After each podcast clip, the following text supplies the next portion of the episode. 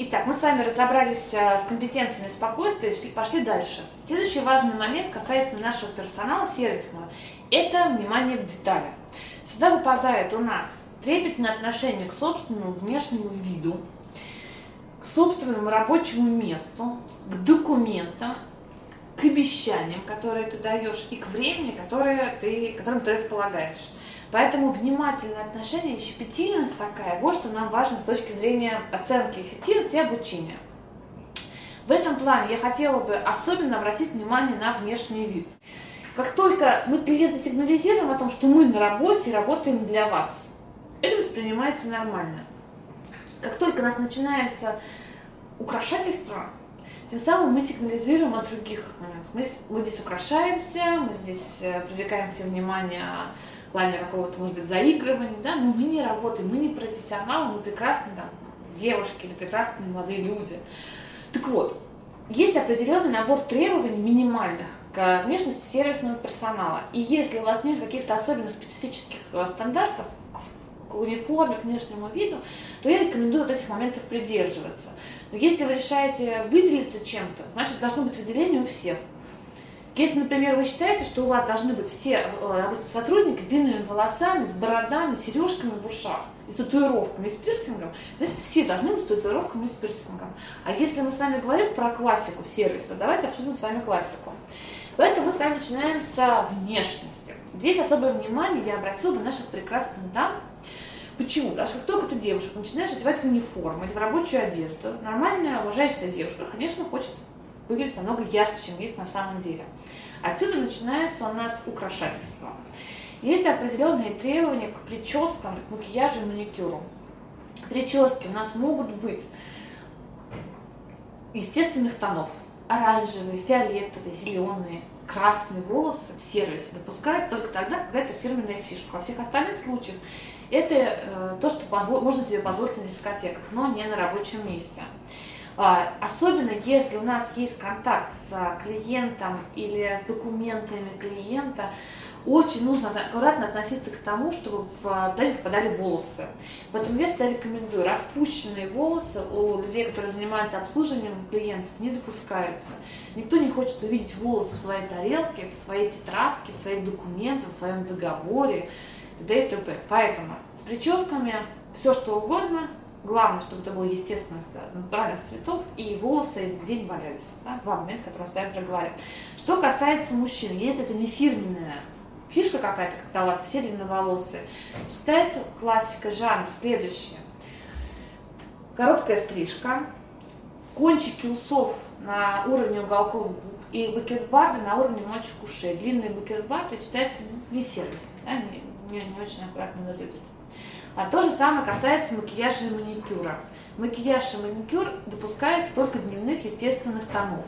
Сотрудники с зелеными, фиолетовыми, красными, такими малиновыми ногтями сервисе быть не может. Ну, то, что, к сожалению, я прекрасно понимаю девчонок, которые в униформе, что им хочется выглядеть достаточно ярко, но для клиентов это может быть таким приятным, да, потому что за мои деньги, я плачу здесь деньги не за то, что меня обслуживают, а я плачу деньги за то, что они здесь красиво выглядят. Это совершенно э, разные моменты. Поэтому всегда аккуратно, всегда ухоженно, но не ярко. По классике, если мы с вами говорим. Дальше поехали про одежду с точки зрения внешнего вида. А, если есть униформа, то ее ношение, конечно, обязательно. униформа должна быть чистая, аккуратно выглаженная, новая, и это ответственность сотрудника. Предлагаете химчистку прачечную, не предлагаете ли своих сотрудников, но каждый должен думать о том, как он сегодня появляется на рабочем месте. Я могу взять его, сфотографировать и на обложку журнала «Профессионал» отправить. Надо об этом тогда помнить. Если у кого-то униформы нету, и используется дресс-код, тоже нужно помнить об определенных вещах. Помним о том, что в сервисе допускается только бизнес-стиль одежды.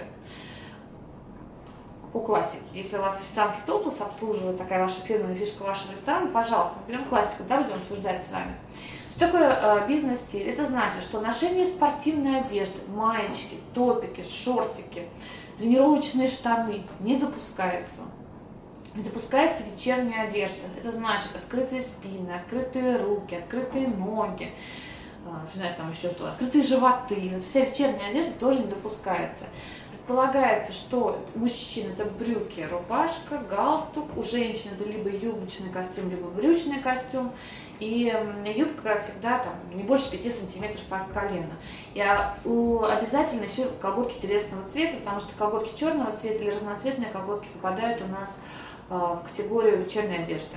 Поэтому достаточно строгий стиль, который позволяет э, нашим клиентам чувствовать себя в среде профессионалов, а не в среде разгильдяев.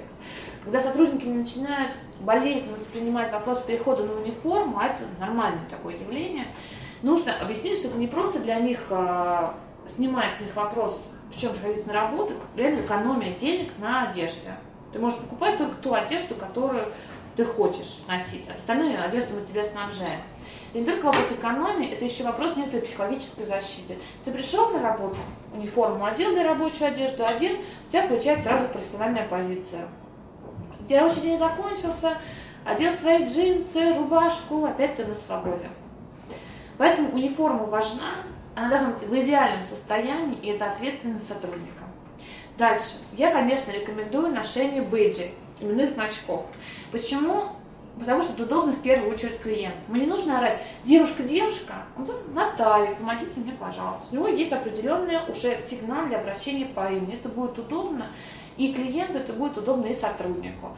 К тому же я рекомендую ношение бейджей всем, по иерархии нашей, ну, может быть, со степенью отличия, да, чтобы человек понимал, где сотрудник, где менеджер, у кого-то серенькие, серебряные бейджи, у кого-то золотые, может быть, там различные декорации, да, но чтобы каждый сотрудник в организации отличался именным знаком. Это будет удобно в первую очередь клиенту. Дальше, вопрос с украшениями. А, любимый анекдот, наверное, помните, да? приходит женщина в магазин, на красивое такое колечко с бриллиантиком. Скажите, пожалуйста, а вот эта булочка свежая? Свежая, продавец отвечает. А вот эта булочка свежая? Это тоже свежая.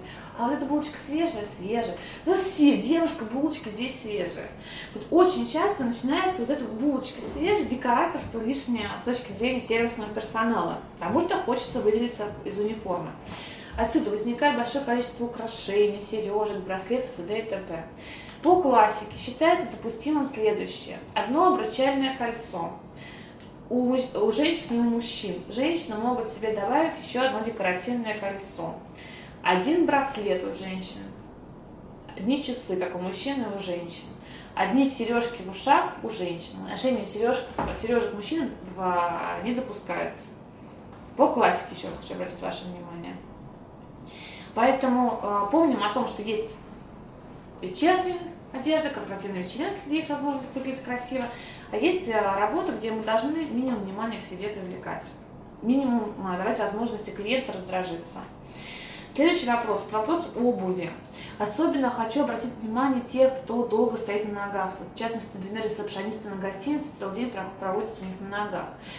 При всем при этом обувь должна быть удобной, но а, не спортивные, кроссовки, шлепанцы, ласты, уж не знаю, что не допускается на работе босоножки открытые, вьетнамки на работе не допускаются. По классике считается нормальным, когда э, клиент не видит наших лап. Поэтому мыс должен быть закрытый, пятка должна быть закрытой. Ну и, конечно, показатель особо внимательного и трепетного отношения к внешнему виду – это, конечно, блестящая обувь.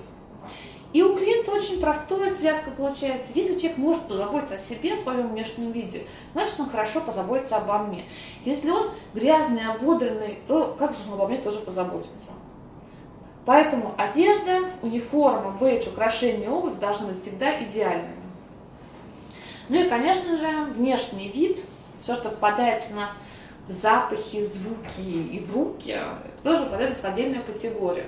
Наверное, для сотрудников первой линии администраторов это не так актуально.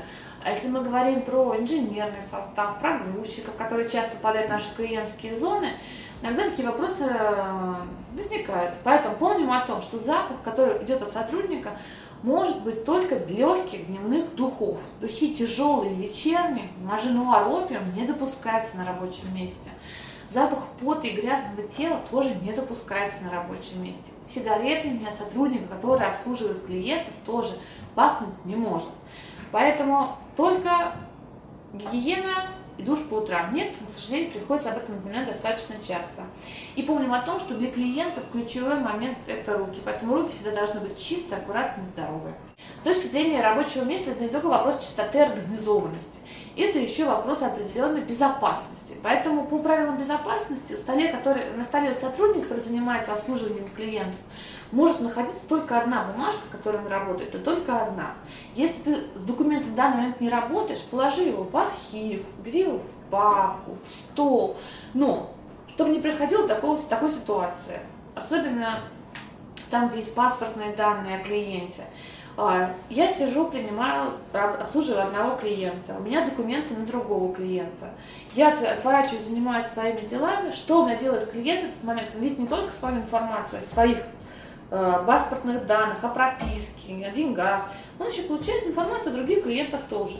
Поэтому с точки зрения и чистоты организованности, это еще вопрос безопасности. Поэтому рабочее место должно быть идеальное. Вопрос аккуратности в документах не бесспорен и, конечно, вопрос э, сдержания, сдерживания собственных обещаний. В сервисе существует очень четкое правило, сказал заповедь. Э, лучше недообещать и перевыполнить, чем переобещать и недовыполнить. Поэтому внимательное отношение к каждой детали данного тобой обещания, вот это вот сервисное поведение. Прекрасно, поехали с вами дальше. Следующий аспект сервисного поведения, то, что называется у нас проактивность. Проактивность – это тогда, когда я не жду запроса о помощи со стороны клиента, я сама эту помощь инициирую. То есть я занимаю активную позицию с точки зрения удовлетворения потребностей клиентов. Поэтому первый признак людей, которые проактивны, они помощь предлагают сами. И ничего фраза еще «чем я могу вам помочь» и желание эту помощь оказать точно не придумал. Кроме того, допустим, идет у нас э, клиент, сделал э, покупку, у него тяжелые пакеты, вот мне надо просто вот так вот предлагать вам помочь, да? это не активное предложение помощи. Активное предложение помощи, когда мы подходим, принимаем эти пакеты, предлагаем эту помощь. Вот это активное предложение помощи. Не только на уровне слов, но и на уровне еще жестов и мимики, которые ты делаешь. Кстати, вот один из таких моментов, который легко можно проверить на собеседовании, когда мы говорим про тестирование да, персонала, это элементарная вещь. Взять, допустим, и уронить маркер. Нечего сейчас уронить, да, взять и уронить маркер. А если человек нагибается, вот реально делает жест, нагибается, поднимает, он протягивает его, значит, что на клиента так будет себя вести, потому что он проактивно, он видит, когда помощь нужна и предлагает ее. Если он сидит вот так вот на вас смотрит, когда у вас что-то упало, и никаких движений не делает, что с клиентом точно так же себя будет и вести. Поэтому э, активность в помощи очень важный момент, мы должны учить и контролировать эти вещи. Дальше поехали. Следующий фактор, то, что называется предугадывание потребностей клиентов. Если мы говорим про сервисное поведение, это не просто предложение помощи, это определенное чутье. Когда ты понимаешь, что сейчас заходит к тебе на вип этаж в гостинице клиент, на улице дождик, холодно и грязно, ты вот на уровне спинного мозга понимаешь о том, что наверное, захочется горячего чая. И тебе не надо спрашивать, хотите вы чай или не хотите вы чай. Предлагается. И если говорить про пятизвездочный сервис э, в гостиницах, в ресторанах, это не просто запросы и активное предложение помощи, это всегда еще предугадывать. Да в ресторане принимаешь сигарету, и тут же появляется официант зажигалкой, тебе не надо искать этой помощи. Вот что значит предугадывание потребностей. Или как авиакомпании да, делают, ты заснул, проспал свою еду, открываешь глаза, а перед тобой стоит бутылочка с водой, потому что люди, которые обслуживают тебя, понимают, что когда проснешься, хочешь пить, потому что душно в самолете. Вот значит предугадывание потребностей клиента. А, так, с предугадыванием разобрались. Поехали дальше. А, следующий фактор а, с точки зрения проактивности, то, что называется предложение альтернативы. Потому что бывают такие ситуации, когда нам приходится клиенту отказать. Мы не можем, не можем ему оказать ту услугу, которую он хочет. Потому что у нас определенное законодательство регламентирует нас, потому что у нас э, часы работы, есть свои внутренние стандарты и процедуры. А, он не соответствует э, той цене, которую он хочет. То есть он предлагает, что хочет что-то больше, чем он готов платить. То есть вот такие да, моменты у нас возникают. И нам иногда приходится клиенту отказывать. К сожалению, минимальные такие ситуации, конечно, в нашей практике, но увы, существуют. Да? Например, есть запрет на перевоз в посылках, в отправках личных денег. Законодательство наше не запрещает это делать, поэтому мы не можем принимать. Но что такое сервисное поведение? Сервисное поведение – это когда в ситуации, когда ты отказываешь, ты предлагаешь альтернативу. Ты всегда помнишь о том, что ты должен позаботиться о том, чтобы у клиента было какое-либо решение. Поэтому существует определенный алгоритм, который называется 400. Сейчас. Это. А, поэтому существует специальный алгоритм, который называется вежливый отказ. И если мы хотим, чтобы наши сотрудники делали, отказывали клиентам вежливо, фразы «это невозможно», «у нас не положено», «это никак не получится», они должны соблюсти технологию, вопрос к знаниям. Итак, он состоит из пяти действий. Первое действие. Если ты клиенту отказываешь, то нужно обязательно принести свои извинения, потому что, получается, мы клиента обманули. Это наша вина, что мы не можем предоставить ему эту услугу. Поэтому извинения, конечно, нужны. Извините. Второй момент – это эмоционально, на эмоциональном уровне показать, что нам тоже неприятно, что такая ситуация происходит. Поэтому фразу «мы сожалеем», «к сожалению» совершенно нормальная ситуация отказа. Дальше взрослые люди не дураки, они понимают, почему им отказывают. Если мы об этом правильно говорим, не надо лишних оправданий, пояснений. Нужно четко сослаться на процедуру или на закон, или на констатировать факт. Да? Например, по закону такому-то прием наличных денег запрещен. Или э, ресторан закрыт. Закрыт. Это факт, ничего здесь не сделаешь. Поэтому следующий шаг – это констатировать факт или сослаться на процедуру. Следующее, четвертое важное действие, которое ты должен сделать, предложить альтернативу. Хорошо, ресторан закрыт, и мы вас ждем завтра, такого-то времени по такое-то время. Или вам можем предложить ресторан за углом, который работает круглосуточно. Наличные деньги мы не принимаем, но мы можем предложить воспользоваться услугами компании X, которая занимается переводами. Совершенно по-другому сказанная вещь. И всегда, когда ты кому-то отказываешь клиенту, всегда нужно проверить, что человек отношения сохранил, что он остался в хороших отношениях, он без обид разошелся с нами. Поэтому отказываешь кому-то как сотрудник, сделай пять вещей. Извинись, выскажи свое сожаление. Расскажи, почему отказываешь. Ты взрослый человек, который адекватно тебя поймет. Предложи ему альтернативу и проверь, что он на тебя не обиделся. Вот пять вещей, которые нужно сделать. И здесь еще маленькая подсказочка. Когда мы говорим про отказ и какие-то неприятные ситуации, нашим сотрудникам и нам проще, когда они не используют местоимение «я», а используют местоимение «мы». Нам очень жаль, мы не принимаем, мы этого не делаем. То, что я такой плохой, это наша корпоративная политика. Такая местоимение «мы» часто спасает. Так, с, с этим моментом разобрались. Следующий момент с точки зрения проактивности. То, что называется положительная реакция на запросы о помощи. Это на уровне невербальный даже можно рассмотреть. Ты подходишь к сотруднику, сотруднику банка. Здравствуйте, Елена. У меня к вам вопрос такой, помогите мне, пожалуйста. Что делает Елена? Два варианта есть. Первый вариант вы можете сделать так. Ой.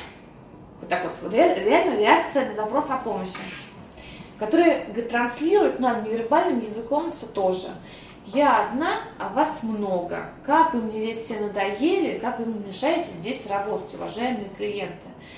Я думаю, что уже такие фразы не произносятся. Это наш бывший совок. Таких фраз мы не услышим. Но невербальном языке нам начинают говорить. Передергивание плечами, шмыгание носом, отворачивание. Это трансляция негативной реакции на просьбу о помощи. Что такое трансляция положительной реакции на просьбу о помощи? Это, конечно же, фразы, похожие на «Да, конечно, я с удовольствием, с улыбкой. На любую просьбу, на самую дикую, реагируем только с фразой с удовольствием, с улыбкой или предлагаем альтернативу.